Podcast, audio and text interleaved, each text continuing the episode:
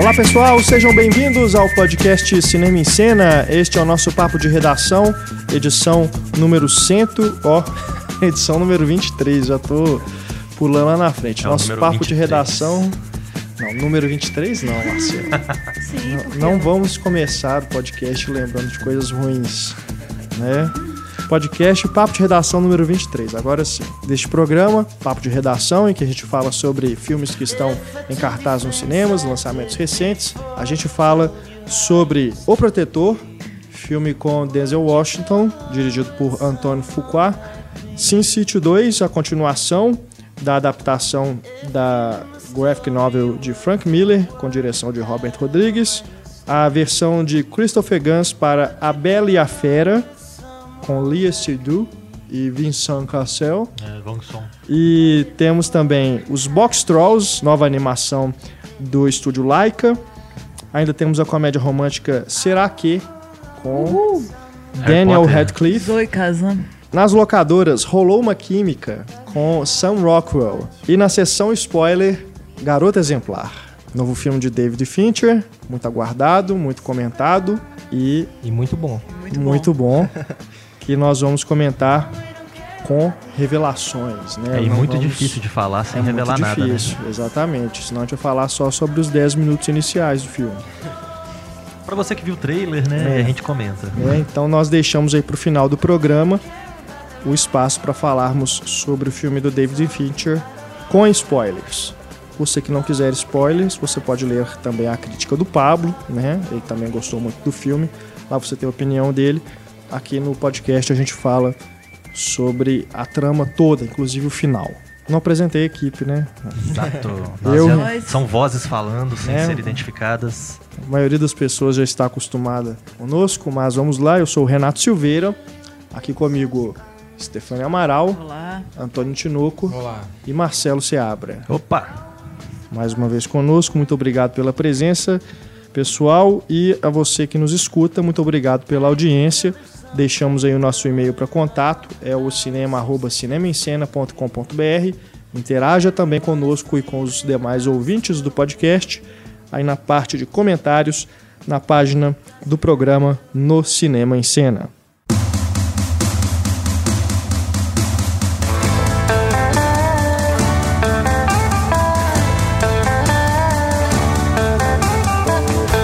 Começamos então mais um papo de redação falando sobre O Protetor. I can feel the heat rising. Everything is on fire. Today's a painful reminder. The Equalizer, que é baseado na série de TV que não tem título em português, né? Ou tem? É, eu não, pelo menos eu não conheço ela a em tradução português. seria o equalizador? É, seria alguém que isso? Ou tem um outro significado? né? É, as injustiças do mundo. Justiceiro. Uau. É, essa série fez bastante sucesso nos Estados Unidos, ficou um tempão, né, Marcelo? Para ser adaptada para os cinemas. É, eu lembro que a adaptação dela já tá É. pendente já tem um bom tempo e passou na mão de um bocado de gente, né? É. Então o Antônio Fuqua resolveu assumir. O Denzel Washington faz o personagem principal, que é um ex-agente secreto. É isso? É. um É agente um- secreto, né? Que. Que é, se torna um justiceiro, Exato. né? Temos a Chloe Moretz. Crescidinha, né? É, pois é. é. Mas eu achei até estranho, porque ela faz uma prostituta, Sim. né? Mas ela parece que tá imitando uma adulta. Não sei. Tá, tudo, tudo bem, tem a ver com, com a personagem, ela, né? Tentar passar uma imagem de ser mais. É meio uma Jodie Foster. Mais assim, velha. É bem Taxi tra- Driver. inevitável não lembrar, né? É, Taxi mas é bem diferente, né? A, a proposta, né? do- tudo bem, você tem uma adolescente fazendo papel de prostituta, mas acho que em relação ao Taxi Driver deve muito. Pelo menos eu Não, senti com que certeza. É. A gente lembra pela premissa, né? a função dela é, é diferente, né? Parece que eles não aproveitam muito a Chloe Grace Moretz, assim. É, eu ela, também senti isso. ela realmente ela aparece ali nos minutos iniciais do filme e você acha que vai ter realmente. O diretor vai explorar a dinâmica do Denzel Washington com ela e aí ela some da narrativa, É, né? senti falta também. E ela não faz muita diferença, Não né? faz muita diferença, Não se é. destaca igual a Judy Foster. Foi o papel que, né, Impulsionou a carreira dela, né? funcionou ali. E o elenco também. E o elenco também tem um- um- alguns atores que também parece que não fazem muita diferença. Bill Pullman tá no elenco, É. Melissa Léo tá no elenco. E aparecem, some e também não, não acrescentam muito pra trama, né? É. O próprio Denzel Washington eu não gostei muito dele. Eu, Ah, eu- eu é um ator que eu sou fã do Denzel Washington. Gosto muito dele no Plano Perfeito, do, do Spike Lee, que ele faz um policial, né? Que tem, tem meio Muito bom. mitidão, Meio né? estiloso, de chapéu. Aqui ele é um cara meio metódico, né? É. Cheio de, de- das manias e tal, Toques. na hora de comer e tudo em casa. É, tem muito toque, né? É, mas não sei, não, não- me convenceu muito, não. O filme, de uma forma geral, não me convenceu. Filme de tela quente. Mais um. É, dentro Achei que- daquilo que a gente falou, né? Sobre o filme do MacD com o Kevin Costner, né? Três Dias pra Matar. Ué, o MacD não tá muito longe do Antônio Fuqua, não, né? Porque apesar do Dia de Treinamento, que é um filme que eu gosto, né? E que chamou mais atenção e tudo, o resto da carreira dele não foi uma carreira, assim, muito chamativa, né?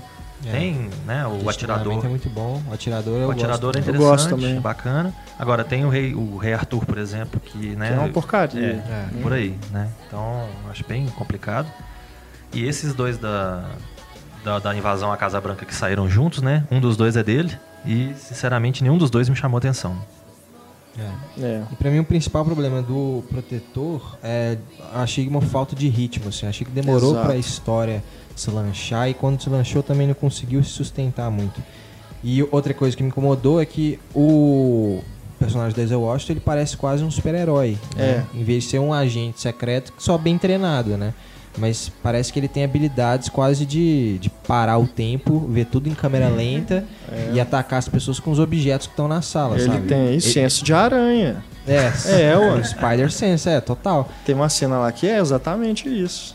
Né? E, e ele se recusa a usar armas. Ele parece é um agente secreto que não usa armas. Ele prefere tipo, matar as pessoas com as coisas que estão ao redor, com os punhos dele, sabe? Não é muito verossímil isso. Ferramentas, né? É, ferramenta e tal. Ma- ele- meio MacGyver. Ele é, uma Ele é meio do- MacGyver, é. É o Eric Bana no Livrai-nos do Mal, que tem o radar, com o Jack Chan, né?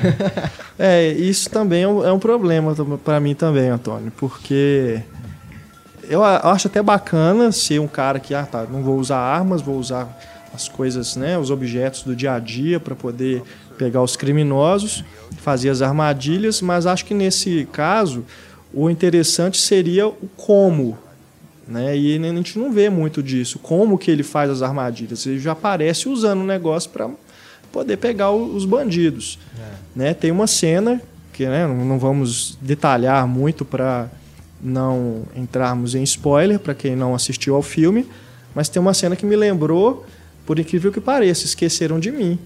É, Que ele prepara toda, né, uma coisa para pegar os caras.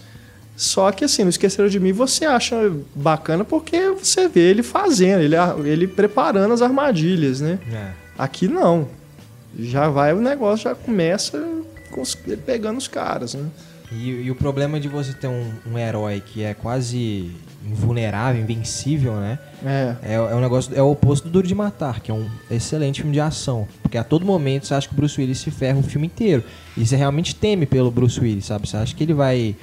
Tem horas lá que os vilões realmente pegam o Bruce Willis e você acha que ele não vai escapar, né? E nesse É. filme não, é o contrário. Você, em nenhum momento você duvida que o Denzel Washington vai escapar daquelas situações. É, você sabe a verdade. todo momento que ele vai se dar bem.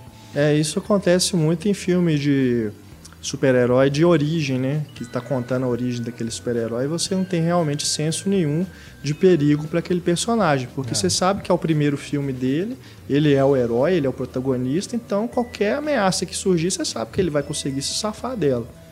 né? Acho que acontece muito disso aqui também. É, mas o Antônio Fuqua, ele, ele usa umas coisas também que é, estão batidas, né? Assim, Ou eu não diria nem. Algumas nem batidas, mas são mal utilizadas. Que é, por exemplo, a montagem paralela. Tá acontecendo. Uma, eu- o está num lugar, os bandidos estão em outro, mas a montagem é feita de tal forma que te faz acreditar que ele tá os bandidos estão indo para o mesmo lugar que o Denzel Washington está. Sabe? Assim, no Silêncio dos Inocentes, isso é perfeito, a forma como é usada. Aqui Você- não. Você percebe exatamente É. o que o diretor quer fazer. É. E ele perde umas chances assim também que tá tudo bem. podia cair no clichê, mas tem momento que o, que o, que o bandido tá indo pro lugar e levanta um. um aquele, aquele negócio de soltar água na grama, um chafariz, sei lá. Levanta, né? Sprinkler. É. Ele toma um susto, mas tipo, ele perde a oportunidade de fazer o espectador tomar um susto junto com o personagem, sabe? Usando a montagem. Então é umas coisas. Sem falar na breguice, né? De câmera lenta. Não, came- não, pior ainda. Esse negócio que até já virou clipe de zoação na internet, que é o personagem que explode atrás e sai andando Isso é sem olhar horrível. pra explosão em É. câmera lenta, assim. Eu com sou muito pra mal. Eu sou muito É. bom, é. Isso não dá, isso não dá. Câmera lenta na chuva, né? No É. suposta chuva, né? Não dá. Não dá mesmo. E aí, se- o que poderia ajudar o filme é você ter um antagonista forte, né? É. Mas o personagem do Marton Socas, Socas, também não consegue sustentar. Não, também não. Em nenhum é. momento você fica. Você se identifica com o personagem principal, realmente. Não, e quando ele é apresentado, parece que tem os mesmos poderes, né? Entre Ah. aspas, do Denzel Washington. É. É um ator que tá precisando escolher melhor os papéis dele, né? Ele também está em Sin City, né? É. Rapidamente. e É. ele tava, se eu não me engano, é no, no, Cap- no Capitão América. Que tem algum, algum filme recente que ele faz um cientista. Acho que não, não é Capitão América, não. Eu, eu esqueci qual filme que é, mas ele faz um cientista É, extremamente não, é. exagerado, com Eu com lembro de ter visto o rosto dele recentemente também. Muito no filme, ruim. Eu- não tô me recordando. Ele aparece e você fala, olha aquele cara. E aí ele passa por algum constrangimento. E parece que as tatuagens tentaram dar um ar assim, meio dragão vermelho, não conseguiram. né? Tipo, associar toda hora caveirinha com o mal, sabe? Isso foi meio pai. É pra aumentar a periculosidade do personagem. Nossa senhora. Mas a, pra mim o filme foi tipo um piloto até determinado ponto, de, o que poderia ser um piloto de uma série, assim. Funcionou bem até o momento que ele resolve aquele problema inicial. Depois daquilo, É. desandou total. A hora que ele resolveu aquilo, eu falei, beleza, ufa, vi um episódio de Dexter aqui. Não o melhor episódio de Dexter, mas vi um episódio de Dexter. Mas Então, é, episódico, realmente, né? é. Depois a, a trama bagunça total e É, você não entende qualquer, Quer nem qualquer mais. motivação do cara mais, É. Uhum. porque ele, ele acaba com o problema e, e aí? É, Tem mais uma quê, hora né? de filme ainda. desenvolvesse pra ele acaba, fosse mais difícil ele resolver os problemas, né? Mas é aquilo, não tem a, a dificuldade que a gente espera É. que tenha. assim.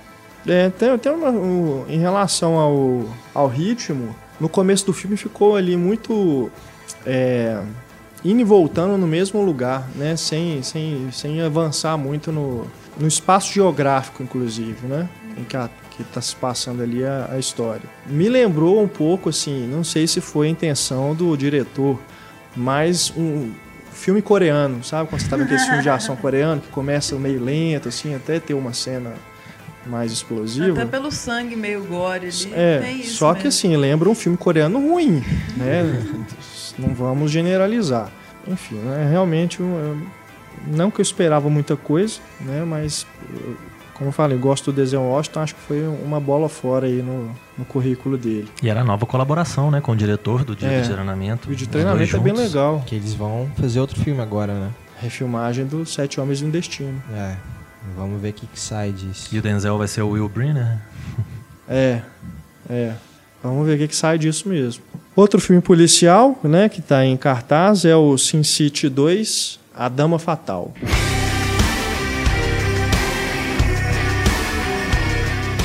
O primeiro problema tá aí no título, né? Porque apesar dele ter usado o mesmo título da revista, eu acho engraçado porque às vezes usam né, o mesmo título. Quando é um livro adaptado, por exemplo, usa o mesmo título.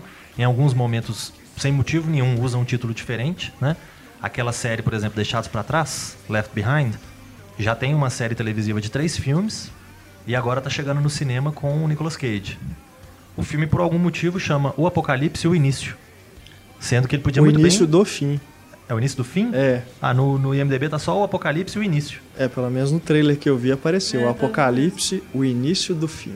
É, e ele podia muito bem ser chamado de Deixados, pra Deixados Trás. pra Trás, né, que é o né? nome da série, que é o nome que já É. tá consagrado e tudo. No caso do Sin City, eles aproveitaram o nome de uma das histórias, né? É. Porque eles misturam várias histórias, uma delas é a Dama Fatal. E na verdade, não é a Dama Fatal, é a Dama por quem vale a pena matar. É, Né? a Damn to Kill For. Então seria né, o contrário. A, a mulher coloca todo mundo aos pés dela, É. né? E acaba que essa nem é a trama principal do filme. Você Ah, tem um- mas eu achei que é. A trama principal do filme pra mim é o Rourke, né? É o grande vilão, assim, do filme. Tanto É, que sim, verdade. É o que tá é em que todas as as histórias, coisas, né? É o que reúne mais É. os personagens. Apesar de eu achar que dessa vez os personagens não foram tão né, unidos quanto no primeiro filme. Eles não cruzam tanto o caminho um dos É. outros. E parece artificial quando cruza, né? É Exato. forçado. É Você vê tipo, o- tá num bar. O Mar e o Marvel ele faz a mesma coisa pra dois personagens diferentes, o Josh Brolin e a Jessica Alba. Ele é o mesmo papel de Brutamontes lá que vai ajudar numa missão assim. É, Ele é o é cara um- que tá esperando cair, do, cair dos céus a, a É. oportunidade de bater em alguém. é. Ele fica lá esperando a hora que tem a chance de bater em alguém. Aí você fica se perguntando, ele vive do quê? é. Como que ele consegue dinheiro pra ir no bar e tomar umas, né? Eu também senti que esse é mais desconjuntado, né? Em relação ao primeiro. O primeiro ele amarra melhor as histórias. Esse. Eles param uma para poder contar a da Dama Fatal, né? E conta ela inteira, para depois voltar nas outras duas e concluir. Ah, e só consertando Acaba aqui, eu que fica. é, Tem um média bom, de bom a É. razoável ali no meio, e as outras duas histórias dispensáveis, ao meu ver. É, o, o Martin Sokas, Sokas aí, que é o, né, o marido da Eva Green no filme, no, no Sin City, que a gente mencionou agora há pouco, ele tá no Homem-Aranha 2. Ele Ah, é um sim. doutor lá, Kafka, no Homem-Aranha 2, não é no Capitão América não. Mas eu, eu acho que um dos grandes problemas do, de Sin City é que as histórias não se comunicam da mesma forma, não se amarram, né, da mesma forma que no primeiro. Eu acho que o que era novidade no primeiro é usado no segundo a exaustão, então a, a- a questão do, do contraste, né, claro, Nossa, escuro. tá horroroso. É, Tá ficou muito muita forçado. Cor, acho que é uma humilhação, porque no primeiro a gente sente o noir mesmo, assim. Que a narra- narração, aquela coisa preto e branco. Um detalhezinho ou outro vermelho, ok. O olho eu já acho forçado. Colocar o olho da pessoa É, e- perdão. e nesse as mulheres são Nesse- coloridas é, e o não, resto é, terrível, preto e branco. Ficou muito brega aquilo. É, eu acho tem que aquela o, ruiva, né, que, é, que o Joseph Gordon-Levitt conhece, que ela é quase toda colorida, né? Tem um É. reflexo do cabelo dela no corpo quase as todo. mulheres, a Gold, né, do, do Marvel, É. as, as duas gêmeas, a própria Eva Green, todas elas aparecem, né, coloridas. A Rosário Dawson. Mas E Eva os- Green é só os lábios e os olhos, É, né? o que eles Casaco querem- azul também. É, É, o que eles é. querem ressaltar, né? E eu acho que uma grande, uma, uma grande questão do, do Sin City que é esquisita, que causa um estranhamento, pelo menos em mim, é que se eles queriam emular esse clima de anos 40, de cinema noir, clássico, esse tipo de coisa, eu acho muito estranho duas coisas. Você ter uma stripper num bar que em momento algum tira a roupa, É, isso é ridículo. né? Ridículo. Não que eu queira, né, desesperadamente ver a Jessica Alba sem roupa, mas eu acho estranho você ter uma stripper É, num bar incoerente com o personagem. né? Um bar cheio de homem bêbado ali, olhando pro palco, esperando. Ela é a grande atração da noite. É, E ela entra e sai ali, beleza. Isso eu falei no, no primeiro filme, porque na história dela com o Hattinger, né, que é o personagem do Bruce Bruce, Willis, nos quadrinhos, a hora que ele entra no bar e vê a, que, a, que a dançarina que tá nua, né, é a menina que, Que ele salvou. que ele né? salvou, ele fica espantado, né? Ali não, ele vai entrar, vai ver uma mulher dançando com aquele bustier de todo tamanho, E aí ela vai embora. toda coberta, e aí, tá, tudo bem, só tem uma mulher dançando. E aí? Mas pela escolha da atriz, né? Jessica Alba. Com foi muito certeza. pra ela, né, É, deviam ter escolhido uma É, atriz coisa que de contrato. disposta, né? Tanto fazer. é que no Machete, o primeiro, tem uma cena que ela aparece no banheiro é, semi-nua, né? De lado, assim, o side boob. É. que é a dublê pura, né? Que não, é ela, só que o é, dublê Ah, digital pros Ela seios tava- ela dela. tava de roupa, é, vi e, a- e- é, eles fizeram no computador a nudez dela. Então você vê que é coisa de contrato mesmo. Ela, ela que não quer ficar nua, né? Ah, é, tudo bem, né? Não Deve ser amiga nenhum. do Roberto Rodrigues, alguma coisa assim, né? Deve ser madrinha dos filhos dele. Porque não faz sentido. Pega outra atriz, vai. Porque todas as outras mulheres do, do, do Sin City aparecem nuas. É. Eva Green aparece nua. Aquela menina Juno Temple, né? É. Aparece nua. A Carla Gudino no primeiro, primeiro filme, filme, aparece é. nua. Ah, A Alexis Gold, né? Bledel também não, Sabe, mas é- pelo personagem é ser mais docinho, no primeiro, né? A que fez a Horror de Gilmore Girls. É, a, a- Sim, sim, a personagem é. dela é mais doce. a aparição então, dela assim, não realmente não cabia ela Não aparecer sem precisa- roupa, não precisava também. Né? Mas os- É. as que precisam, as que têm alguma situação, né? Elas Claro. aparecem e faz parte do personagem. Agora a Jessica Alba não aparece. E o outro problema relacionado a essa questão de É. Só, só, só ainda nessa questão Ah. das mulheres, é que a, as, a, a gangue lá da Rosário Dawson, você não vê necessidade delas estarem nuas, porque não é precisa. Elas estão ali para dar porrada. Elas ficam só rodeando, né? né? Ela, ela- né? Elas estão vestidas com aquelas roupas de sadomasoquismo, né? Couro e tudo. Mas você não vê necessidade. Já no caso da Jessica Alba, como ela é uma stripper, né? E, e tem uma cena que ela faz o número completo e vai embora de roupa. Não faz sentido, cara. Não, e o outro problema que eu, que eu vejo nessa questão ainda de sensualidade, de, né, de, de mulheres e tudo, é a própria Eva Green. A ideia que se tem de sensualidade é ficar esfregando a mulher pelada na cara de todo mundo. Então, eu acho que eles Ah. cometem os dois tipos de pecado no filme. Porque, obviamente, eu não achei ruim de ver a Eva Green pelada no filme. Mas essa é a ideia de sensualidade. Toda a cena dela, ela tá sem roupa nenhuma. Talvez por causa do, Ah, do eu vou original, discordar, né? Não Marcelo. do desenho. Que Ah, é eu bem acho que assim, né? se quer causar, né, uma... Uai, mas no original a Jessica Alba teria que tirar a roupa. Sim. Então quer dizer que não tá sendo, né, É, não, literal. Então podia tentar, né? Você vê, por exemplo, os filmes da década de 40, É. né, com aquelas grandes atrizes, Lauren Bacall, né, e tudo mais. As mulheres eram extremamente sensuais. É e nem por isso elas precisavam ficar esfregando tudo na cara de todo mundo. Não, não, eu concordo com você. Uhum. Então eu acho que dava pra conduzir mas- de outra forma, Sim. né? Mas é sensual, cara. Não, não é sensual, ela apela aos seus instintos mais é primitivos, verdade, não é. né? É, você tem, tem razão. Eu acho assim, se tivesse uma sensualidade, se ela usasse tipo uns vestidos estilo Jessica Rabbit, né, alguma coisa desse tipo, É, ela criar o podia clima, ser né? Também da cena, né? É. Com música, com a câmera, enfim, com a Tinha iluminação. todo um jogo de sedução ali pra poder fazer que Tem uma podia ter roupa sido. transparente que ela usa, se fosse naquela linha ali também. É, uma coisa mais, né?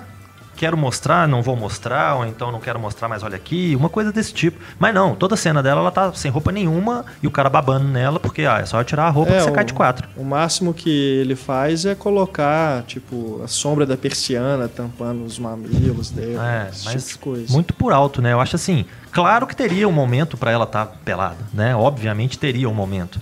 Mas no resto dos momentos ela podia ter lidado com isso, né? É. De uma outra forma. Eu achei meio desnecessário, assim, meio de graça, sei lá, apelativo.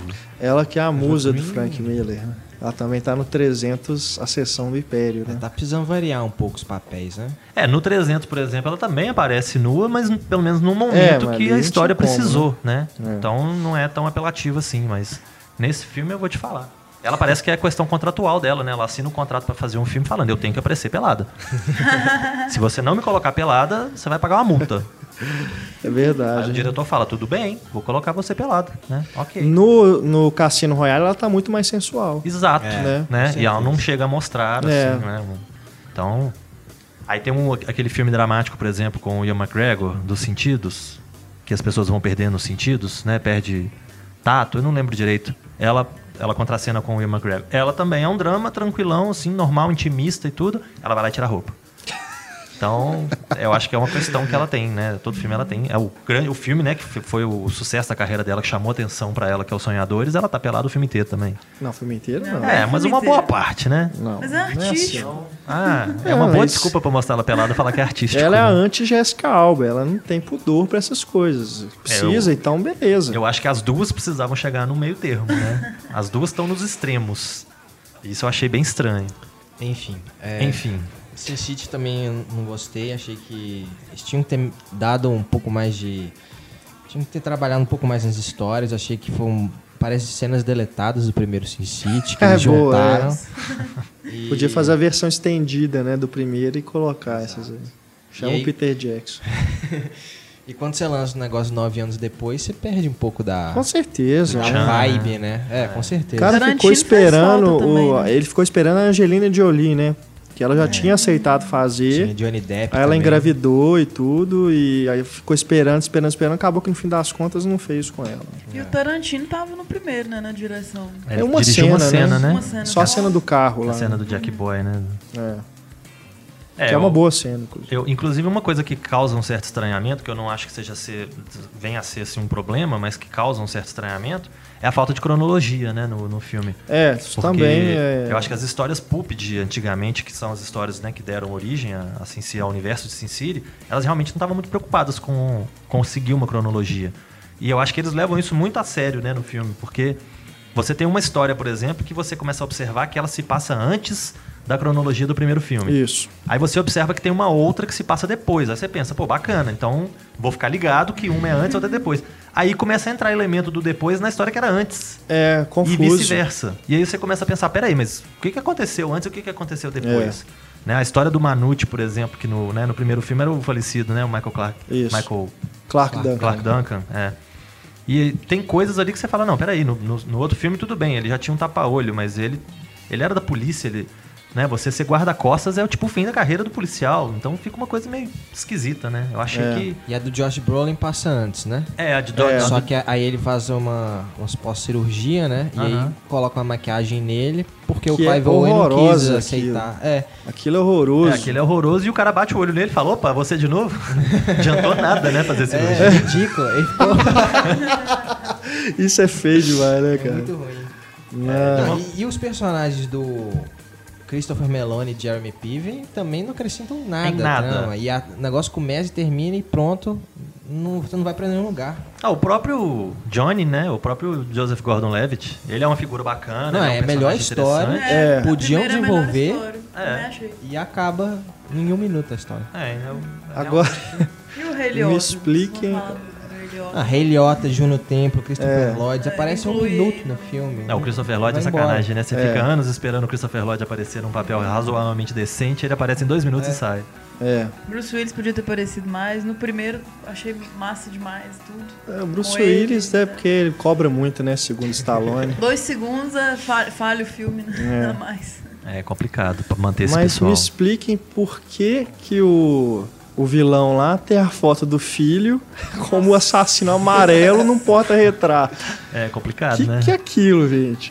Meu filho virou uma deformidade e é assim que eu É. guardo ele. Eu tenho um quadro do cara no meu escritório, velho. Terrível mesmo. Ah, não. É, eu fico me perguntando se pra um terceiro filme eventual vai sobrar um outro Rourke, né? Pra poder assombrar, né? Porque no primeiro filme tem o filho dele e o irmão dele, né? Que é o É. Cardeal. Agora ele é o vilão. Ele tinha aparecido rapidamente no primeiro filme, agora ele é o vilão. Então, quem sabe, né? Num próximo filme vai ter a, a mãe, né? Do, do, do assassino amarelo, né? A viúva. Aquela personagem que tem as espadas, eles trocaram a atriz também, né? Trocaram. Mas é a mesma personagem. É, é a mesma ninja Mas lá. a primeira é melhor. É. Que é a Devon Aoki, eu acho. A Aoki, É, é. que tá no. Um dos Velozes e Furiosos ela É, fez. uma né? das Velozes e Furiosos. Não, e ela é milagrosa, né? É, e no primeiro filme é bem melhor também a participação dela, né? Aqui parece que é só pra constar, né? Que, que ela participa ali do- da turma ali da Rosário Dawson. É, os personagens, de uma forma geral, no primeiro É. filme, eles têm uma razão de ser, eles são muito melhor aproveitados, É. a história é mais amarrada. O prólogo com o Josh Hartnett, por exemplo, era muito bacana. Né? E chega no final, você vê ele de novo amarrando as coisas. É, muito legal. Esse filme fica solto no ar. É. Ó, Um tanto de historinha aqui e ali, as histórias são resolvidas, né? Ele De fica uma no forma. ar, ele não é no ar. Nossa. Ai, ai, ai. ai, ai. Mas é, são cenas deletadas, cara. Por É. isso que fica tudo solto. E estão Realmente. querendo fazer o terceiro também, né? É, aí já vai sair direto em DVD, né? Eu acredito. né? Não, é, pode ser que esse segundo filme ele tenha maldição igual ao do segundo disco. Assim, fica ruim. Aí o terceiro pode salvar tudo. Ah, mas Quem não precisa sabe, né? não, Não tem gente. esperança. É, também Ainda acho tem mais precisa. história de Sin City pra adaptar? Já acabou, acabou não? São quantos livros? Tem, tem Seis, vários contos né? também, né? Além de histórias É. compridas, né? Tem. E eu acho assim, pelo menos das histórias que eu li, eu não li todas, mas da- das muitas histórias que eu li, observa-se isso nas revistas também. O padrão cai um pouquinho. O, o Frank Miller parece que ele começa a ficar maravilhado com o que ele mesmo fez. Ele não inventou nada, né? Ele pega alguns elementos que já existiam aqui e ali, mistura nas primeiras revistas de uma forma muito legal, né? A, a Cidade do Pecado, o Assassino Amarelo, as primeiras revistas são bem legais. E aí a- a- parece que ele vai ficando maravilhado com aquilo mesmo que ele criou e ele começa a se repetir uma vez atrás da outra, atrás da outra, como mais ou menos ele fez com 300 também. né? Ele É. criou uma coisa bacana e aí ele começa a se repetir, começa a se achar o cara ou qualquer coisa assim. E eu não sei se ele ficou maravilhado com ele mesmo ou alguma coisa desse tipo. E aí ele fez, né? ac- Acabou dando com os burros na água. Qual das histórias que ele criou só pro filme? Ah, Tem uma delas que foi. provavelmente a do Johnny, né? Provavelmente é do Johnny. É, né? É, eu não sei ao certo não, mas eu sei que a história da Eva eu já tinha lido, né, na, Aham. na revista, que é a história que dá o, o nome pro filme. É, que junto com as outras que foram adaptadas no primeiro filme, é uma das principais, né? É, e a história da. A história da própria menina, da Nancy, eu não sei até onde ela vai nos quadrinhos, né? Eu não me lembro de até onde ela vai. Se essa parte da história dela foi criada pro filme ou se ainda é uma adaptação de uma das histórias. Mas de qualquer forma ficou, né? Muito... Você ter é um remendo do primeiro filme. Você né? ter o escritor das A revistas dela ali, na direção e no roteiro do filme, ele tem toda a liberdade do mundo de, né, de negociar com ele mesmo, né? De fazer uma coisa diferente aqui ou outra ali, que vai funcionar melhor, porque afinal de contas são mídias diferentes, então precisa de adaptação, né? À toa que chama adaptação. É. E eu acho que foi muito falho nesse sentido. E me, acabou me lembrando, infelizmente, do Spirit, né? Que é um filme também que eu acho que não deu em não, nada. Não, não. Aí É tem bem polêmica. diferente. Eu concordo com você, mas aí tem polêmica na bem mesa. diferente que o Spirit é um filme subversivo, como eu já disse. É, subverte Não, o bom é gosto. sério. Não. Sin City é... O Spirit é divertido. Bom, Esse então, não. né, não Sin vamos City entrar não. nessa Não discussão, entrar porque ela daria outro discussão, podcast. É, vocês podem escutar aí podcast sobre os outros super-heróis em que eu, eu falo, eu e o Heitor defendemos o Spirit. E eu, né, infelizmente, cometeu. tenho que meter o cacete. Tem também no Cinematório a crítica de Spirit, onde eu discorro com mais detalhes Aí aproveitando para fazer sobre o... as virtudes deste grande filme Oh, injustiçado do Frank Miller. É sério, é muito bom. aproveitando para fazer o jabá, né? A crítica de Sin City completinha tá lá no Pipoqueiro também, quem quiser dar uma olhada, ou pipoqueiro.wordpress.com. Vamos falar agora sobre a adaptação de Contos de Fada. Mais um. Agora não pela Disney, mas uma produção francesa que é baseada em A Bela e a Fera.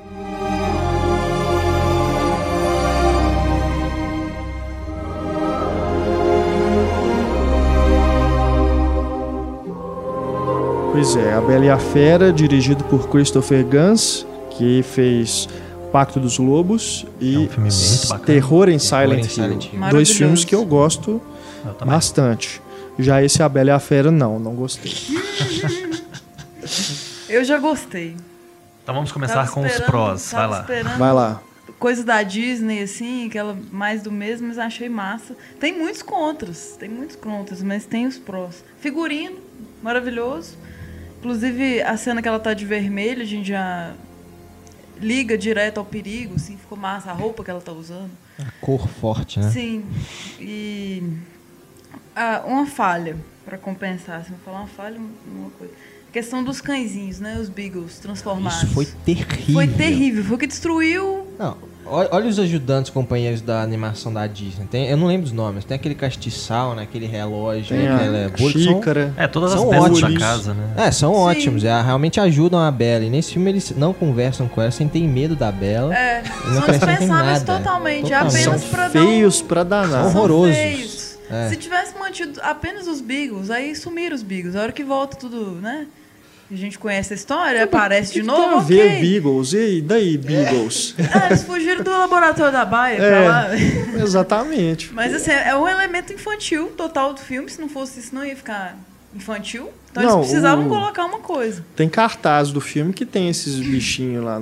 Porque parece realmente que é um filme pra criança. Mas eu né? não achei um filme infantil. Não tirando é, por não. eles. Assim, achei no, no geral muito bom. Assim, no, o final ele tem um exagero gráfico absurdo, né?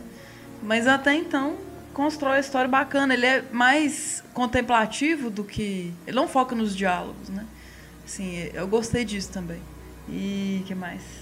Eu acho que essa questão de ter os bichinhos né, animadinhos e tal é mais pra tentar atacar outros públicos, né? Tentar ver Ah, se chama ficou atenção. muito Não é deslocado. nem um pouco cativante. É, Não, eu é. não falo que, né? Não acho que tenha funcionado, mas Tem uma bonequinha de trapos muito bonitinha no filme. A questão dos Parece sonhos. um boneco de voodoo. Ai, é bonitinho, é o voodoozinho. É muito Voodoo, legal.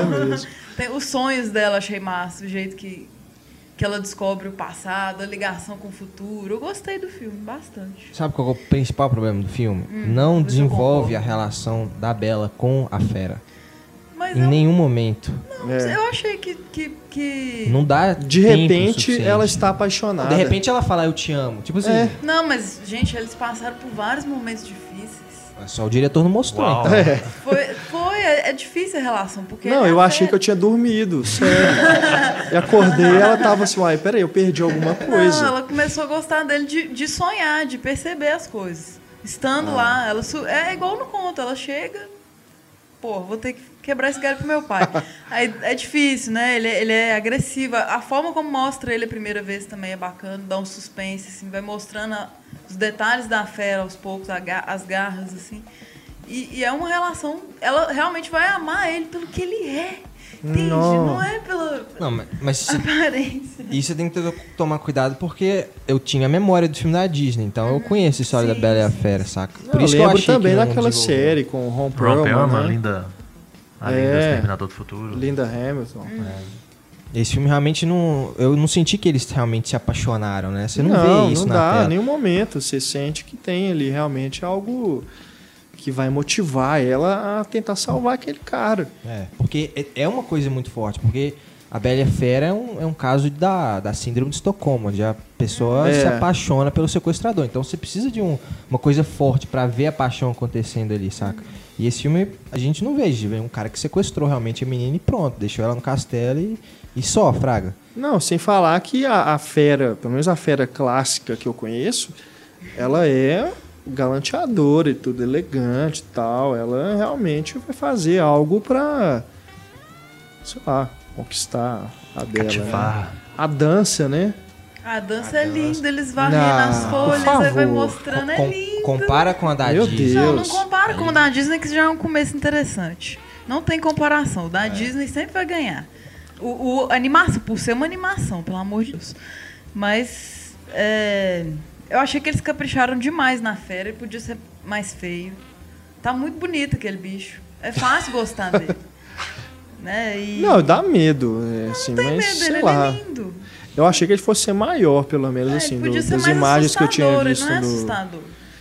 Ele passou um shampoo bom, né? Parece o Lion do Thundercats. E uma coisa muito bonita que eu achei também foi a, é, em relação à caça. Assim, Hum. a, a mulher dele, da forma que. Eu chorei, gente, aquela hora que, que eu não posso contar o que acontece, mas. É isso, uma- isso é uma foi mudança lindo. do. E a tempestade, eu achei maravilhoso. Assim, é, acho que não podia ser outro diretor para esse filme. Que eu queria ver um diretor do filme do Silent Hill, e eu vi mesmo. E eu Não, adoro eu, adaptação eu de concordo contos, que, assim, do aspecto contemplativo, realmente é um filme bonito, tem Uhum. belas imagens. Mas é isso, você fica vendo aquilo, aquilo, aquilo, não se envolve em nenhum momento com os personagens, com, com a história mesmo, É. com a relação entre os dois, né? E aí E tem que tem, tem muita, também. Né? muita cena de ação que eles poderiam ter suprimido um pouco, né, Pra investir realmente nos personagens. O final do filme é só ação, cena de ação, ação, ação. Tinha É. que ter dado um pouco mais de espaço, sabe? É, os penteados dela também são bastante artificiais. Tipo assim, ela chega lá, ela tá raptada. E aí o cabelo dela fica maravilhoso. Quem arrumou esse cabelo, né? Tem, tem esses problemas, assim. Mas mesmo com os problemas, eu, eu, eu não sei se foi pela surpresa, que eu tava achando que eu ia me decepcionar e eu tive uma surpresa boa. Mas no geral eu gostei muito. Apesar de várias críticas É. que dá pra fazer. Eu gosto do visual também, acho o visual bonito e gosto da Leia. Uhum. É, Eu acho realmente uma boa atriz. E eu É. gosto do Eduardo Noriega como vilão também. Sim, sim, é questão ótimo. da do papel do também Gaston, tá legal, né? aquilo tudo. Né, o tarô que ela joga. Não, massa. sem dúvida tem suas das virtudes. Luzes também, aquelas luzes mágicas que aparecem. Ficou tosco. É, que- Aquilo ficou tosco. Também um negócio meio, né? Mas pelo visual, assim, por esses detalhes assim, que eu gostei, vale a pena. Pra mim. E os Box Trolls?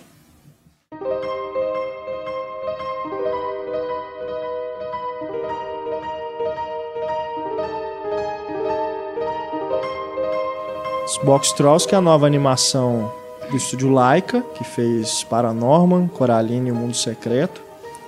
É uma animação stop motion. É baseada em alguma história ou é um roteiro original? Eu não, não recordo. E muito original, por sinal. Eu gostei, gostei desse. É, e é, não, diferente não, mas como por ser uma animação, né, já atrai naturalmente o público infantil, mas eu acho que ele tem um subtexto adulto que me surpreendeu, Sim. mais até do que nos outros filmes do Laika, né, do do Coraline e o Paranormal. É, e o problema é que mesmo assim, mesmo tendo todo essa, né, esse trabalho para poder compor uma coisa bacana que vai agradar o público adulto, só chega nos cinemas com versões dubladas, É. né? Só dublado. Se É, tiver sim. legendado, só em Rio, São Paulo, alguma outra capital. Que aqui em Belo Horizonte, acredito que na maioria das capitais, só dublado. É absurdo Né? você ter uma sessão 10 horas da noite do filme e dublado. É, Poxa, é, não faz opção, sentido. Né? É. Os box trolls, que são trolls, Em caixas. em caixas. Eles utilizam caixas como é, um vestuário e também como uma espécie de armadura, né? É Um- uma proteção. uma né? proteção para eles. Eles vivem no submundo, né, daquela São cidade. Inventores, né? É, Consertam coisas. e são vistos, né, como realmente é, criaturas malignas, né, que, que tem que ser eliminadas e tudo. É, isso sem sequer saberem realmente o que eles fazem, né? Então eu digo que tem um, um subtexto é, mais adulto nessa questão de você você poder fazer comparações com N e outras coisas, né? De, de perseguição contra é, Aparências, né? povoados, né, é, tribos, enfim, outras outras coisas que você simplesmente por ser desconhecido, ser o estranho, você persegue e quer eliminar. Né? Tem uma reflexão muito legal também nos, nos dois vilões, assim. Que eles ficam assim, nós somos os mocinhos e É, tal. isso eu achei bem Aquilo é legal também. legal, O próprio questionamento do que, que eles estão fazendo, assim. É. No final também tem uma coisa metalinguística muito doida no pós-crédito. Nossa, gosta aquela de cena animação, pós-créditos ficou é genial, A genial. música que escolheram pro final também não poderia ter uma música melhor no mundo. É. Né? Que vocês têm que assistir pra descobrir qual é a É. música. A cena pós-créditos, realmente, assim, ela, ela destoa do filme, porque é uma coisa metalinguística, mas ele faz ali uma reflexão, inclusive sobre a profissão né, do É. animador, que é algo realmente tocante. Né? A- o pessoal que trabalha com animação deve ver aquilo e ficar, bater até palma, né, É. que eles fazem. E Maravilhoso. ficou vale a realmente pena. muito interessante mesmo. Tem uma coisa do travesti muito legal também. Eu lembro quanto mais quente, melhor ali. É. Va- Vale a pena demais o filme. Muito bom.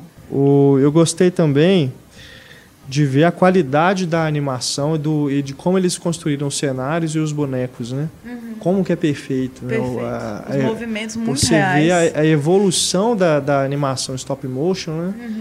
Para chegar naquele nível de realidade, eu fico me imaginando o quanto que a, os efeitos práticos, né, feitos em set antes aí da era do- da computação gráfica, não poderiam ter evoluído também.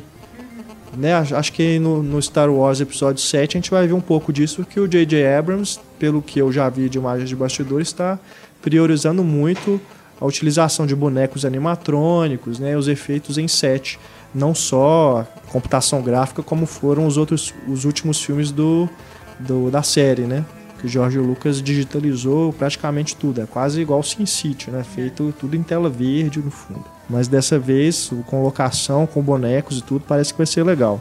Então, mas eu acho que a animação stop motion é o parâmetro que a gente tem hoje para poder ver como que as coisas sem, é lógico que eles utilizam também a computação gráfica para poder ajudar, né, na, na animação, na própria animação. Mas a construção dos bonecos, né, os movimentos, que é tudo feito ali é, manualmente, é realmente é admirável né? Como que esse, esse pessoal da Laika, então, eles realmente estão assim, um um nível acima, é a Pixar da animação stop motion. Né? Com certeza. E parece que é, o pessoal até mais velho gostou mais do filme, pelo menos na sessão que eu fui. acho. Os meninos estavam reclamando um pouco. As crianças estavam assim, ah, o que, que é isso? Porque ele É. é meio complexo visualmente, assim, os meninos não estavam entendendo direito. É, E, e a galera jovem, né? Os adolescentes piravam, ficaram até o fim, até depois e tal. É, eu acho que isso também o que pode prejudicar um pouco para as crianças é que o- o- os trolls, né, os box trolls que são os personagens ali que seriam faz as gracinhas, né? Eles têm a voz deles parece do Gollum, né, do Senhor dos Anéis. Mas eles não têm uma personalidade própria, assim. Não é, por exemplo, sei lá, Sete Anões. É Mas mais igual os anos do Hobbit, né? É, que é legal porque é troll é tudo meio um assim monte de também, anão. né? Aqui é Pela- um monte de troll. É, pela raça troll é tudo a ver. Eles serem meio Pois é, assim, mas meio sei lá, acho que de repente você vê que tem um ou outro ali que tem um, um é mais baixinho, o outro é mais altinho, né? E tudo. A gente vê meio Mas pela todos são a caixa mesma deles. coisa. A caixa É. que eles usam é, é um pouco assim, mas é genérico. A gente identifica mais, talvez, com as crianças. É, Com a menininha, é, sim, sim. né? Com dúvida. ele, assim. Mas o- talvez para as crianças, assim, não ter essa individualização dos trolls, né? Pode tam- talvez Uhum. É. afastá-los um pouco, assim, prender, né? Trolls, né? Tem que ter isso. É. Tem Mas mesmo do queijo. assim. O queijo ali é o ópio, né? Mó É. legal. É, não, ele, ele utiliza uma- algumas metáforas que são bem inteligentes. A Né? coisa da, da caixa também, a gente questiona muito o consumo. Eu saí na- depois da sessão e aquele tanto de caixa de produto à noite fica muito, É. né? Aí é uma inspiração muito genuína da cidade, assim, pra fazer Verdade. bichinhos, crescer criaturas ali nessas caixas dispensadas. Muito bom. É, não, fica aí, super recomendo essa animação, os Box Trolls. É, devem ainda continuar em cartaz um pouco, né? Ainda mais que tá chegando o Dia das Crianças, devem manter, e os cinemas devem segurar um pouco mais. Então, se estiver passando na sua cidade, mesmo que seja dublado, vale, vale conferir. Temos ainda aqui no nosso, na nossa pauta, será que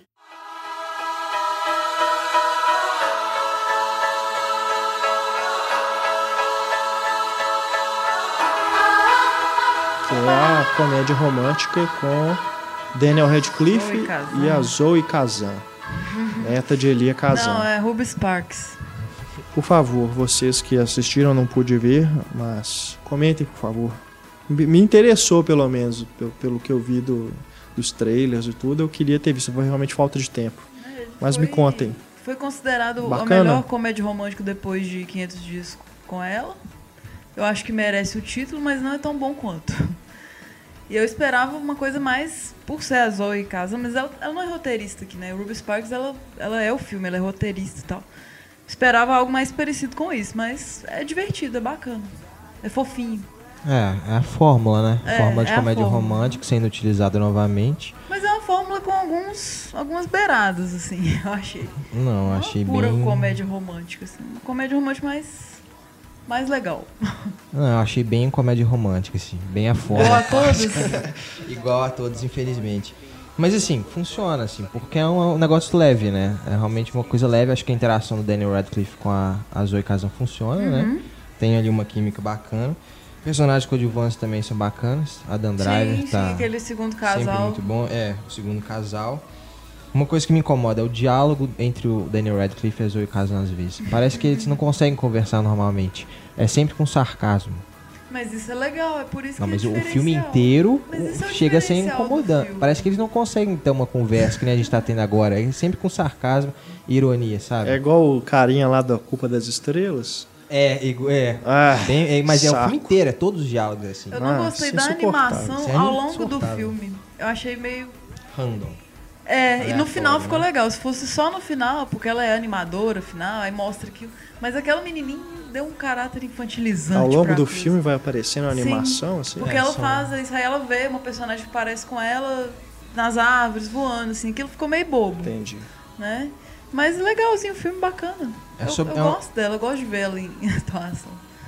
É ele é o sobre- Harry Potter, não tem jeito. A gente olha pra ele e vê uma, uma- um raiozinho na testa, assim, né? É ele que Mas- falou que só vai fazer pa- papéis de personagens esquisitos. É, eu li na Rolling Stone que ele se achou agora como o cara estranho nos filmes.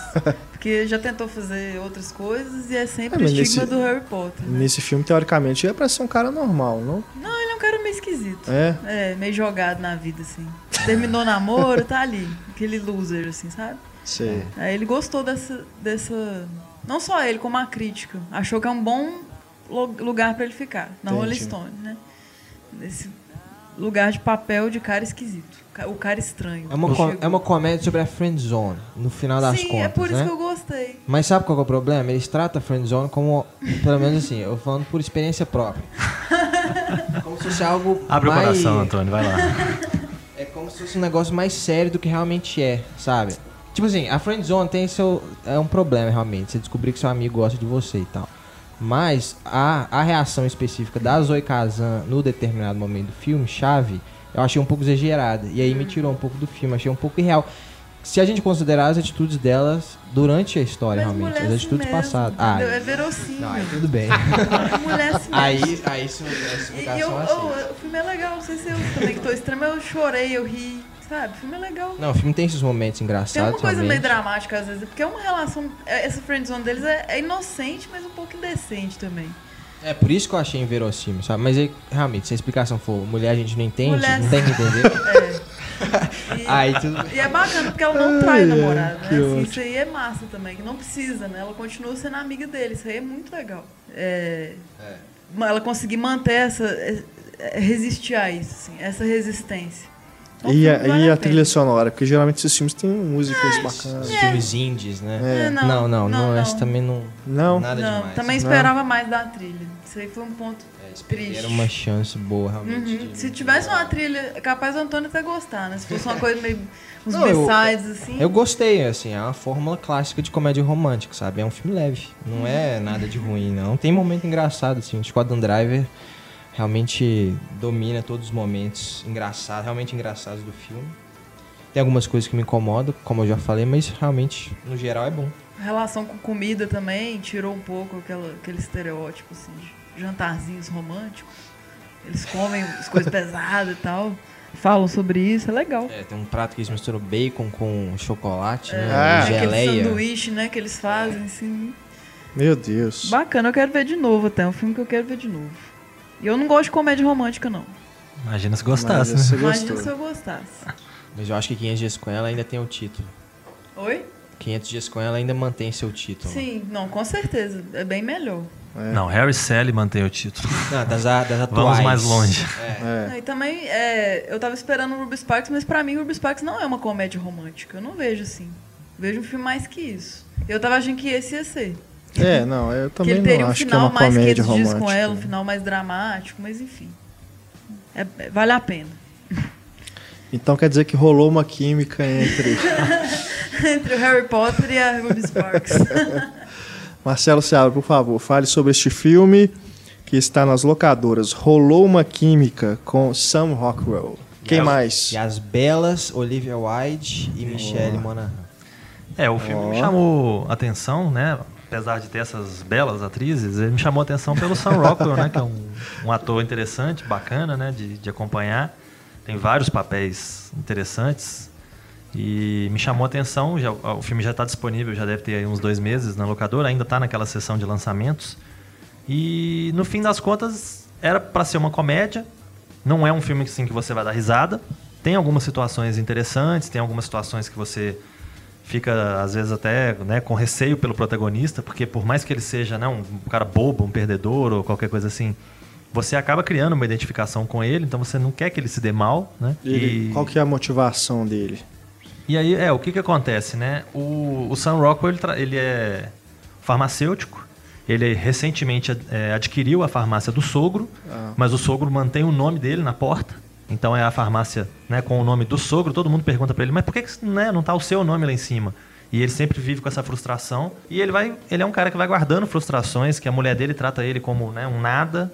Ela fala que ela tem que resolver tudo, que ele não é o homem da casa. E ela obriga ele a ter os mesmos hobbies que ela e tudo mais. O filho também tá indo pra um caminho provavelmente sem volta. Então ele tá vendo que a vida dele tá escorregando na mão dele. Até o momento em que ele encontra uma mulher linda que dá bola pra ele, que é a Olivia Wilde. E ela não só dá bola pra ele, como ela abre um mundo novo pra ele de experimentar, né, produtos químicos, né, elementos ali que ele tem a mão dele na farmácia e que ele nunca tinha parado pra pensar. Então ele começa a usar, né, os psicotrópicos lá, as coisas ele, ele mesmo domina, né? Então ele mistura um no outro pra ter um, um efeito melhor e tal. Sei. E Isso é, é interessante, isso acaba também sendo um problema no filme. E aí surgem algumas situações que são interessantes, algumas coisas que são bacanas de ver.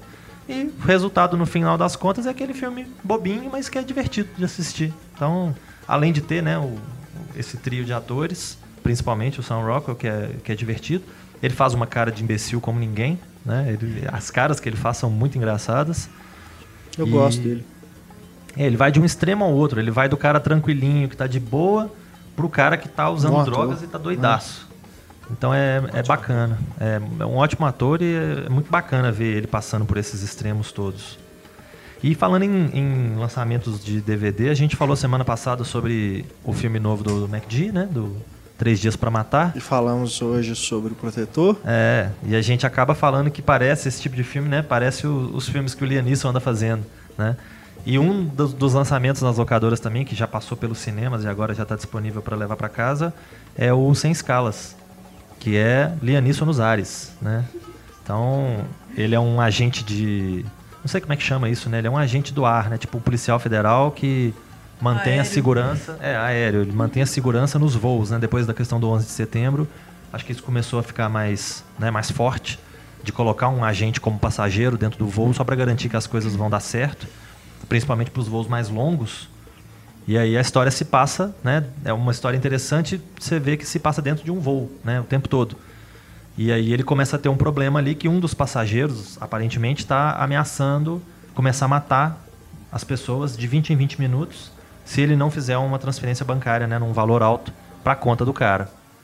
E aí começa aquela coisa, né? De quem está fazendo isso, o que está acontecendo, como que eu vou conseguir parar isso. E é mais um daqueles filmes, né, divertidos, bobinhos do Liam Neeson, que não deixam de ser interessantes. Eu achei. É um filme que passa rápido, é um filme que é divertido, não te cansa. Tem lá umas viradas interessantes, tem umas situações bacanas. Tem a Julianne Moore, por exemplo, como atriz coadjuvante, oh. né? E a Lupita. Ela é, né, ela é bacana. Tem o cara que tá fazendo The Strain também, o, o principal, né? E ele, como ele é normalmente que é careca, então ele é irreconhecível. Tem, tem um elenco né, de suporte bacana. Tem o, aquele cara Linus, Linus Roach, que é o, o, o pai do Bruce Wayne né, no, Batman, no Batman Begins. Tem ele como piloto do avião. Tem um, elenco assim que não é bem conhecido, não, mas que é um elenco bacana de apoio. E o Liam Neeson faz o que ele sabe fazer, né? Dá uns tiros, dá umas porradas, corre daqui para ali, tudo mais. E não deixa de ser uma, uma aventura divertida de assistir. Ok recomendações aí pras, dos filmes que já estão em home video. Você consegue encontrar com facilidade caso já tenha, caso tenha perdido no cinema. E agora a gente vai se despedindo de você que ainda não assistiu A Garota Exemplar, o novo filme do David Fincher, que é o tema da nossa sessão spoiler que começa agora.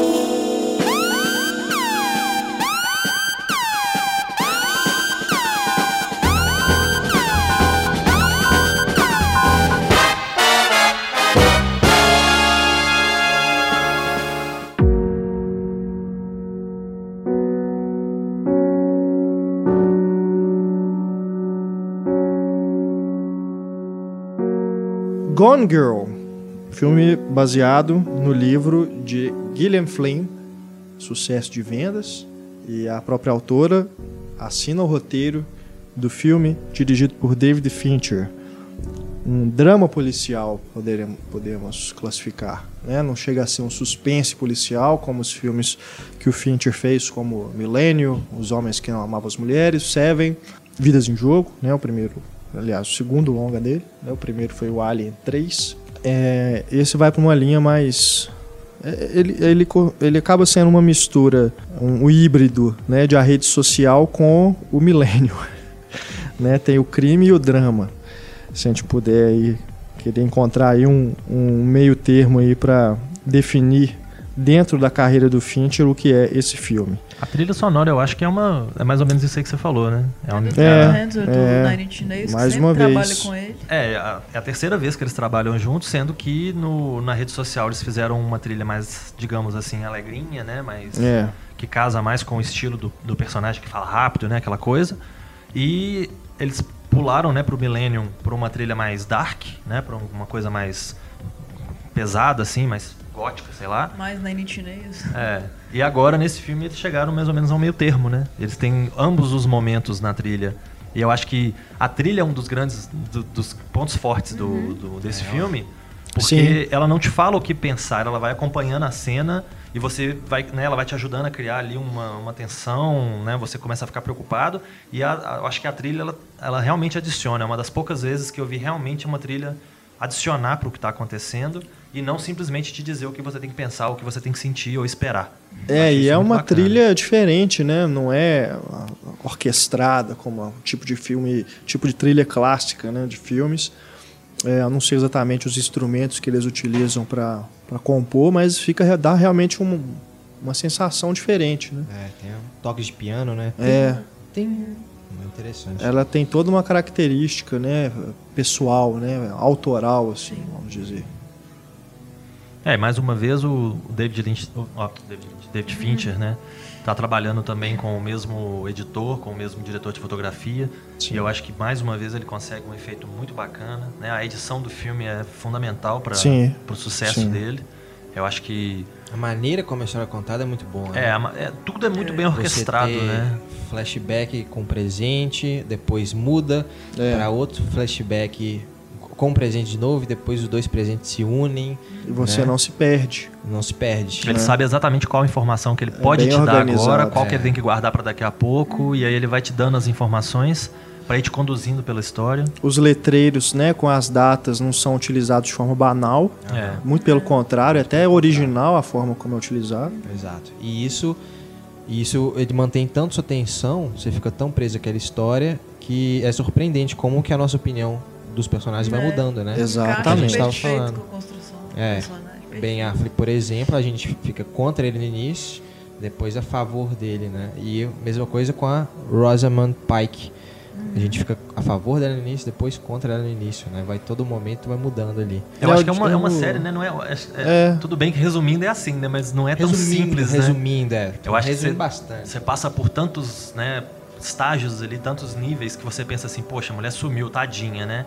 Aí daí a pouco você já começa a ver que ela bolou aquela coisa, né? Obviamente vocês são spoiler, então vamos lá, né? ela bolou a coisa toda, então. Peraí, ela já não é coitadinha, mas ela tá se vingando de um babaca. Até que ponto essa vingança, né, é bacana? É. Ou, né, até a partir de que ponto ela, né, extrapolou e, poxa, vai condenar o cara à morte? Vai mandar o cara para talvez uma cadeira elétrica ou sei lá que tipo de execução? É né, meio louco. E aí depois você começa a ver a que ponto a mulher consegue chegar. É. E aí você vê um dos grandes psicopatas do cinema, né? Porque É. essa mulher, pelo amor de Deus, E né? a sequência que a gente descobre a armação que ela vai mostrando passo a passo é uma das coisas mais libertadoras que eu já vi para as mulheres, assim. Ela no carro e tudo, como fazer, como ela arquitetou bem aquilo. É genial, que até aquele ponto é uma coisa mesmo. É, enquanto ela tá falando, você entende as motivações Sim, dela. perfeito. O crime perfeito. Mas aí Né? depois passa da conta, né? Ela não deixa. Ela é uma psicopata, claro. Uhum. Mas ela não deixa de ter razão em Sim. muitas coisas que ela fala ali. É, é isso que causa, né, essa sensação estranha É. no público de eu tô a favor dela ou eu tô contra ela. É. Porque tem coisas que você fala assim, não, quanto a isso eu concordo. Mas, poxa, ela vai chegar a esse ponto? Eu não chegaria a esse já é ponto, doença, né? Então eu não tô né? Já concordando não é mais. mais uma coisa racional. psicopatia. Então você fica o tempo todo com um pé lá, outro, outro cá, né? Ela tá na realidade. Ela é uma personagem incrível, né? E ela realmente é ela demonstra, né, por várias vezes ser inteligente, apesar de, né, eles falam isso dela e tudo, fica parecendo que pode ser uma coisa chata e tal, mas realmente ela é inteligente. E ela deixa isso mais do que claro. Ela é muito mais inteligente do que o, né, o Ben Affleck, por exemplo, o marido dela, que no fim das contas é um pamonha, né? Ele vai indo, É, em algum momento ele até consegue, né, ter uma uma, uma, né, uma cabeça no lugar, alguma coisa desse tipo, mas no fim das contas ele tá simplesmente sendo um joguete na mão dela. Aquele sorrisinho. É, e ela vai se adaptando, né? A, a hora que a mulher pede pra tirar foto com ele, que ele ri pra É. foto, na hora que ele tá lá do lado do anúncio dela, que ele ri também, mostra Não, e eles- ela vendo na televisão fala assim: me dá aquele sorrisinho, me dá. E aí ele dá o sorrisinho. ele é né? totalmente manipulável, né? Por É. de todas as formas, pela mulher, pela mídia, por todo mundo. E eu acho assim, duas coisas que, que ficaram pra mim que eu achei interessantes também desse filme. Uma é a visão que o David Fincher tem de um relacionamento. Porque ele tentou né, fazer um filme mais leve com o, o curioso caso né, do, do Benjamin Button. E eu acho que assim, pra muitos ele errou a mão. Por, pra, eu vi muita gente. Pra mim ele errou a mão. É, eu vi muita gente criticando né, o Benjamin Button porque parece dar a impressão de que o David Fincher não é um cara que consiga fazer uma coisa leve. É. Ele é um cara que tem uma visão de mundo que já é distorcida, que já é complicada. Então ele se dá bem quando ele faz esse tipo de coisa. E aí ele vai e fala: então beleza, já que eu não consigo fazer uma coisa leve, deixa eu te mostrar então a, a Vou visão que eu tenho, né? De um relacionamento, de um casamento. Olha como é que o casamento é. E joga isso na cara da gente, né? Na cara do público que tá assistindo. É um jogo, né? É, é um Tanto jogo. que- Vamos ver quem, quem é mais esperto, quem é Vamos mais ver quem é mais inteligente. esperto, é um jogo de gato e rato, né? Tanto que o Ben Affleck tem aquela questão dos tabu jogos de tabuleiro, né? Que ele gosta de jogar com a irmã. E a, a esposa dele gosta de espalhar aquelas pistas, né? No, no aniversário de casamento dele, né? Então o jogo tá na vida deles, literalmente, né? O diário também que ela faz. que É, e, e você não sabe mais até que ponto, tipo, será que ela, ela tá sendo sincera agora? É. Né? Depois de ter mentido tanto, agora ela realmente Ou ela tá sendo quer sincera? ferrar ele mais ainda do que matar ele. É, ou a vingança resto dela tá indo mais longe, né? Então É. você não sabe o que, que tá acontecendo direito. É, é realmente um, um caso bem estranho. E a outra coisa que eu acho muito interessante é a discussão com relação ao papel da mídia, né? Porque você tem os programas de televisão que vão total. vai incitando a população, né? É uma coisa que alimenta, se alimenta de e alimenta, porque se alimenta do ódio que as pessoas estão do, do Ben Affleck e vai alimentando mais, colocando mais lenha na fogueira. Não, Então- e muda completamente de lado se for conveniente, né? Aquela cena Exato. do robozinho, fantástica. Ela tá ali na casa dele e tal. Não, vamos quebrar o gelo. Não, Totalmente é- vendido o Ele negócio. ainda vira, né? bom. Vira pra ela e fala, né? Que, Aí ela fala, ah, mas eu vou aonde o público me leva, Isso. né? São, são as fachadas, né? O relacionamento era de fachada. Ela era uma psicopata, o cara era um galinho insatisfeito com o casamento. E a mídia também constrói fachadas, né? Um programa destrói a imagem do Ben Affleck e constrói uma imagem falsa do Ben Affleck. E aí outro programa vai ajudar a tentar melhorar a imagem do Ben Affleck. É, também- É, e é um o que programa é- que é aparentemente mais sério, né? Mas acaba sendo a mesma fofoca do Aham. outro, né? E o que é fantástico é a forma como ele conduz a história, fazendo o espectador, nós do público, reagirmos à, à trama toda, o roteiro todo do filme, da mesma forma como esses programas manipulam essas histórias policiais. O, o que me lembrou esse filme, o caso recente é da Elisa Samúdio. Ela pode ter lido esse filme e feito a mesma coisa com o goleiro, né? Mas é o caso, é o mesmo caso. Você pegar um, por exemplo, esse caso da Elisa Samúdio, o caso aí do, dos Nar- Nardoni, né, que jogaram a menina lá, casos assim que não há não há provas que realmente vão comprovar, você tem que a polícia tem que trabalhar com as provas que ela encontra e arquitetar ali na investigação que pode ter ocorrido mesmo que o réu negue até a morte que ele fez aquilo, né? Você vai, se você acompanha esses casos pela mídia, você pode estar numa posição em determinado momento, aí surge uma outra versão, você muda de posição em relação àquilo, você vai achar a princípio que é culpado, depois você vai achar que é inocente, É. e ao longo do filme você passa por essas E situações. a gente, na verdade, não sabe Todo de nada, momento. né? Porque é muito, muito além do que se mostra. Então, é isso que é É. a crítica fenomenal. E você acha que vai ter uma virada no filme, aí você fala assim, ah, não é possível. Eu- Nossa. né, chegou assim, 20 minutos de filme, eu falei, ah, essa mulher tá viva, né? Encenando tudo. E aí a mulher parece viva. Aí eu pensei, ah, filme besta, né? Não, e daí a dois não é minutos.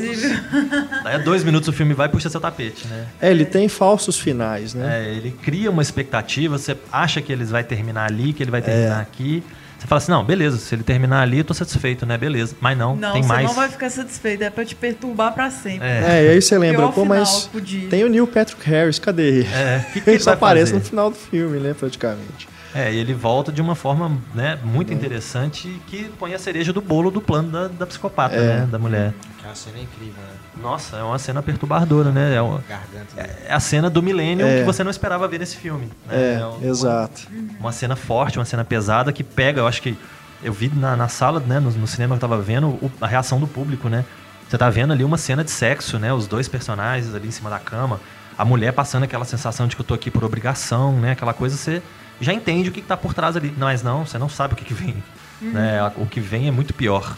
Então eu acho que É. todo mundo ficou horrorizado com aquela cena. Não, com certeza. E dessa cena até o final é o que define pra mim que é essa personagem, a Amazing Game, né? Amazing. Ela é uma mistura da Sharon Stone em Instinto Selvagem com a Nicole Kidman em Mulheres Perfeitas. Ó. É isso. Você tem ali depois que acontece isso, quando ela volta pra casa, né? E faz todo aquele teatro, né? Olhando com a mídia aí, com o Ben É, me Affleck, beija né? na bochecha, né? Que ela fala com o cara. Sabe, é isso. É, você vê que aquela pessoa, ela é o fruto de uma sociedade psicopata. Ela é fruto não só do, do machismo, mas também do consumismo, é, dessa coisa da mídia, enfim, ela é como o, a gente estava comentando aqui antes da gravação. O título brasileiro, ele é muito bom, o garoto exemplar. Ela quer ser isso, o o modelinho lá que o American Way of Life até hoje tenta vender. E muita gente ainda continua caindo, né? É um negócio que não acaba. Eles vivem nesse sonho americano até hoje, cara. Aí você vê um filme como A Imigrante, que a gente comentou no último papo de redação, você vê quanto que ele é atual também, apesar de se passar lá nos anos 20. Né? É Mas incrível isso. Mas isso realmente é interessante, essa questão do final, porque em determinado momento o filme encerra, digamos assim, as pontas soltas, né? Uhum. Soluciona o que, que realmente aconteceu com a Amy e aí parece que vai fechar o filme ali, né? Parece que vai ser o final, só que não. Tem mais 20 minutos. Até você ele fica- pegar o exame de gravidez ali, né? É, você fica. Eu, eu pelo menos senti que eu tava assim, em em suspensão mesmo, assim, sem saber agora pra onde que o diretor ia. Né, esperando que alguma É. coisa acontecer e tentando entender o que, que ele tava tentando mostrar. Que realmente acho que o, o final ali é a chave mesmo. Muito relacionado ao que você falou. Eu acho que entre tantos pontos altos que a gente tem que mencionar, a gente tem que mencionar também a atuação do casal, né? Principal. Nossa Senhora. Excelente. O Ben. Affleck. Ela principalmente tá muito fenomenal. O jeito que ela se destruiu no papel e, Não, retoma, e o, tá o casting perfeita. perfeito também, né? Perfeito. porque a Rosamund Pike ela nunca fez um papel desse tipo assim de importância, né, num É, filme. eu custei reconhecer, eu sabia que eu tinha visto ela. Eu fui ver Orgulho e Preconceito. Ela é foi uma Bond irmãs. Girl também, Ela né? foi uma Bond Girl, ela Na fez época do Pierce Brosnan. Pois ela é, fez ela- aquele filme divertido do Paul Giamatti, do... Como é que chama, gente? As Minhas Versões do Amor. Sim, Tem, né, sim. o, o Paul Giamatti, ela é a esposa dele, que passa por anos e anos e anos É. do lado dele, e depois, né? Mas de uma forma geral, ela sempre foi uma atriz inexpressiva, né? Ela não É. tem, ela é meio sem sal mesmo. Se você for observar, ela é linda, né? Mas é uma modelo fotográfica, né? Praticamente. Não, mas É esse- ela arrebentou. Esse papel Nesse caiu... filme ela tá né? perfeita. E eu acho que o, o Ben Affleck é um cara que ele é estigmatizado por não ser um bom ator, né? Não é um cara muito versátil. Ele, ele acaba fazendo mais ou menos a mesma coisa. E, e acabou que é aquela coisa, né? Ele é um ator ruim e um diretor muito bom. Acaba que as pessoas guardam essa imagem dele. Mas eu acho que ele tem escolhido, né? Com uma certa frequência, ele tem escolhido papéis que cabem dentro das possibilidades dele. Então, ele realmente ele pensou assim, poxa, se eu não sou um cara muito versátil, se eu não sou um cara que pode fazer tudo, Vou fazer então o que cabe dentro das minhas possibilidades. E aí ele escolhe papéis, como é os papéis que ele escolheu dos filmes dele, né? Do Argo, do Atração Perigosa. São papéis que ele dá conta de fazer. E nesse filme agora, ele sendo né, levado dessa forma pela, pela personagem da mulher dele, eu achei que foi um papel muito bacana, foi uma escolha fantástica. Né? Ele deu muita sorte de ter entrado Não, é fazer. outro casting também perfeito também. Escolheram o ator certo pra fazer esse bananão, né? E aí colocam o, o Tyler Perry para ser Aquele o, sorrisinho lá. O advogado cínico canastrão, né? Caiu muito bem também. O Tyler É. Perry também não é um ator, né? Nada memorável, mas no personagem Mas funcionou. do advogado ali caiu muito bem, né? É. Gostei muito da Kim Dickens, que faz a detetive lá. Ah, e o É, menino caso. do Quase Famosos também. É, eu sempre lembro dele, ele, né? lá, Patrick Fugit. Famosos. Ele é outro agente Tá policial. massa demais. Ele tem, tem uma coisa cômica com ele, assim, né? Ele faz uns comentários. Eu acho o, a- o relacionamento dele, deles dois, né, dos dois policiais, muito interessante, porque a mulher quer ser by the book, né? Ela quer seguir a regra, quer fazer a coisa certinha. E o cara já tomou a decisão. Pô, ele é, É. culpado, vamos prender ele. É, né? Eu acho que essa, essa discussão entre eles, até o momento que chega da mulher virar e falar assim: tá bom, eu entrego as pontas, ele é culpado, vamos prendê-lo, pra gente des- descobrir que a mulher tá viva. Né? Aí a mulher fala: nossa, fiz cagada, né? Prendi o cara, eu segurei até o último momento pra prender o cara, na hora que eu prendo o cara, a mulher aparece viva. Que desgraça, né? Na, na minha carreira. Eu acho muito interessante também essa, essa coisa entre eles. O Neil Patrick Harris, né? Faz um, Sim, sim. uma almofadinha muito bom, É. né? O cara, ele se sai muito bem no, no papel. Ele é um cara, né, todo travado, todo, né, contido e Aquele tudo. outro namorado dela também, o cara Scott faz muito bem. É, É é, ótimo. ele é muito É uma cena só, mas ele consegue construir o personagem todo ali, né? Só enquanto ele tá cons- falando com a com o Ben Affleck, É, né? e ele que dá ocorreu. informações do passado da mulher que são É, você visualiza perfeitamente a história dos dois toda ali, né? Você já acaba de entender a psique louca da mulher, né? E, inclusive, coincidentemente, esse cara, Scott McNary, ele tá no Sem Escalas também, né? Ele é um dos passageiros do avião do Liam Neeson também. E ele, parece que ele conheceu o Ben Affleck aí, né? E aí eu, parece que talvez, né, o Ben Affleck tenha indicado ele pro Homem de Aço versus... Não, Homem de Aço não, Batman vs Superman. Ah, Que ele também estará no filme. Ele tá no, no Homem-Formiga, não? Não. Não? Então ele tô tá no confundindo. do Batman Superman. E tem, pra fechar o elenco, a Carrie Coon, também no papel da irmã. é a irmã irmã gêmea nada a ver? Gol. Mas Ah, ela é boa, massa. é. Não parece É com ele, não, bacana. mas. É, boa, uma excelente boa atriz irmã. também. né? Eu acho é o relacionamento entre os irmãos também muito bem desenvolvido, né? Sim, Porque sim. Eu não sei, né? eu não sei como é que funciona a dinâmica. Eu não tenho uma irmã nem nada pra ter de comparação, mas eu acho que eles são muito cúmplices Sim, até sim. o momento que ela fala assim: "Olha, eu vou continuar do seu lado, mas eu não Te ama concordo com nada jeito, disso". é. né? Isso que você tá fazendo é palhaçada, não concordo, você tá fazendo igual papai, né? Mas eu ainda assim tô do seu lado porque você é meu irmão, né? E droga, eu tenho que ficar do seu lado.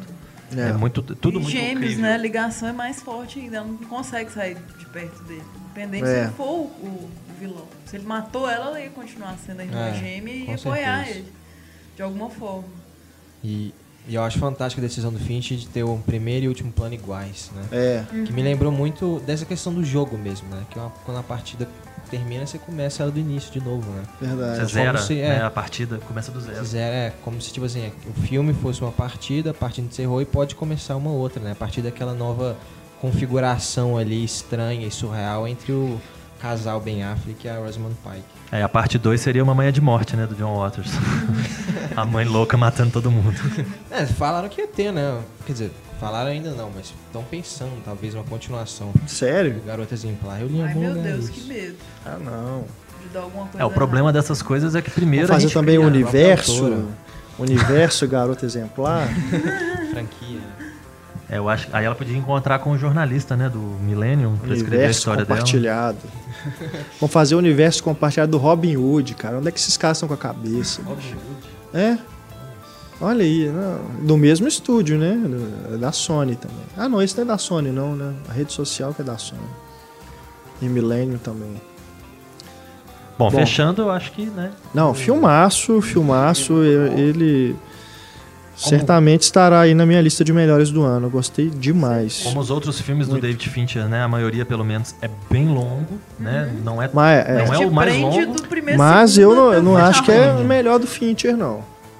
Não é. Sei qual que é a opinião de vocês aí em como relação à filmografia dele. Nunca, mas eu acho é que bem diferente. Eu acho que é também, complicado, Também acho passa o questionável tempo- aí o Clube da Luta ser melhor. Eu acho que quando passa um tempo, você começa a olhar para as coisas em perspectiva, você começa a ver coisas que você não viu. Então fica muito injusto, né, com o filme colocar Claro, não, é um recente. Eu filme. vi o filme ontem, né? Tá super fresco na minha É, memória. eu, por exemplo, se eu acho que não sei se eu, se eu não fosse parar para pensar e fosse eleger um filme do David Fincher como o melhor, para mim era Zodíaco. Acho que é o que eu Pra gosto mim mais. também. O Zodíaco e o Seven. É, o Seven também gosto muito, mas Seven, cara, na revisão, nossa, eu gostei tanto, bicho. eu- o Zodíaco ele passa de vez em Puxa quando na TV a vida. cabo, eu pego de onde ele estiver e assisto até o final, porque eu É. acho ele um filme tão envolvente que você acaba ficando nervoso. Só de falar do filme eu já começo a ficar lembrando de. Imagina como que aqueles personagens devem ter se sentido se envolvendo naquela investigação, naquela rede de pistas de vamos investigar, vamos descobrir, tentando chegar em algum lugar. Eu, eu ainda gosto mais do Zodíaco. É, não, eu, eu não esse do o Garoto Exemplar, acho que o Fincher ele se esconde mais como diretor em relação aos outros filmes, mas acho que isso também é um mérito. É. Isso é mais conduzido pela história do que pela direção dele.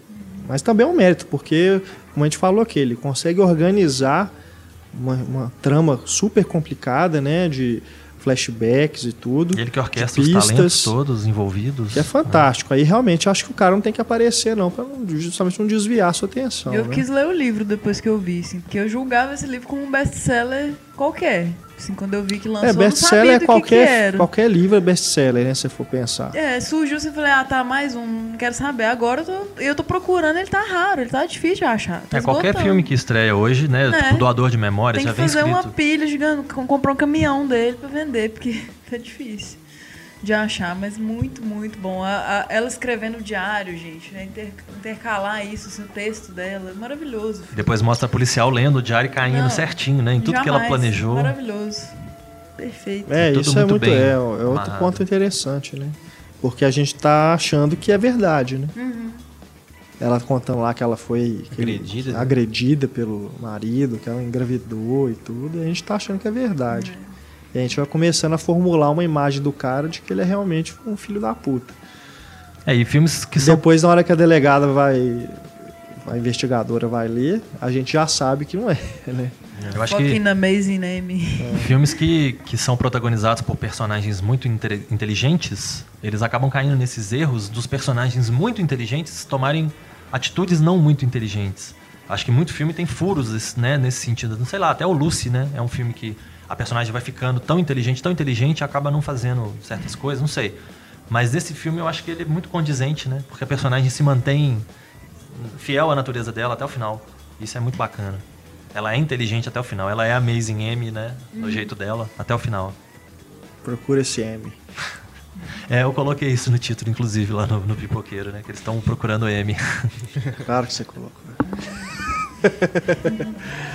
Bom, é isso. Vamos encerrando aqui o papo de redação de número 23. Agradecendo aqui a presença do Marcelo. Valeu, gente. Valeu quem está aí escutando.